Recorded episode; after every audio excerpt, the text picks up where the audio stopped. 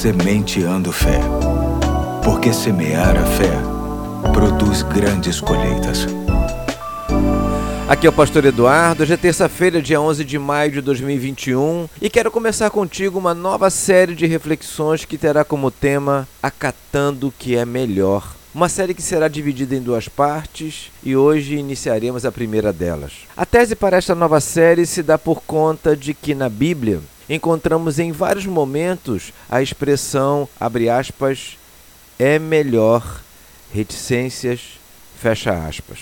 E sempre que nos deparamos com esta frase, encontramos sábias instruções para nossa caminhada nesta terra que vale a pena para pensar e, sobretudo, praticar. Hoje quero começar lendo o texto que se encontra no livro de Jó, capítulo 28, de 12 a 18, que diz: Porém, onde se achará sabedoria? E onde está o lugar da inteligência? O homem não conhece o seu valor, e nem ela se acha na terra dos viventes. O abismo diz: Não está em mim.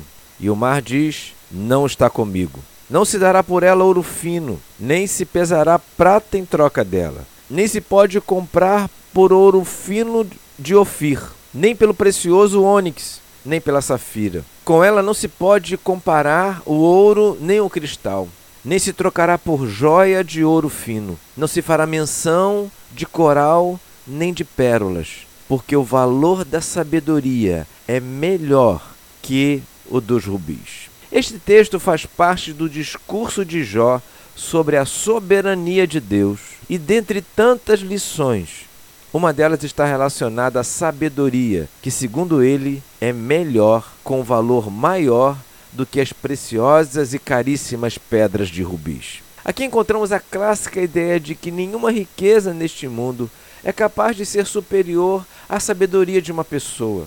E, infelizmente, muita gente se encontra numa busca frenética por dinheiro, fama e poder.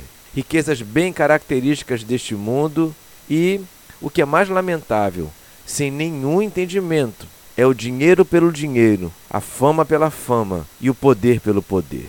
Vale ressaltar que estas variáveis não são ruins. A questão é que acima disso tudo é necessário a sabedoria. Mais valioso do que estas conquistas está o entendimento de como usá-las, não apenas para o próprio bem, mas para o benefício das pessoas.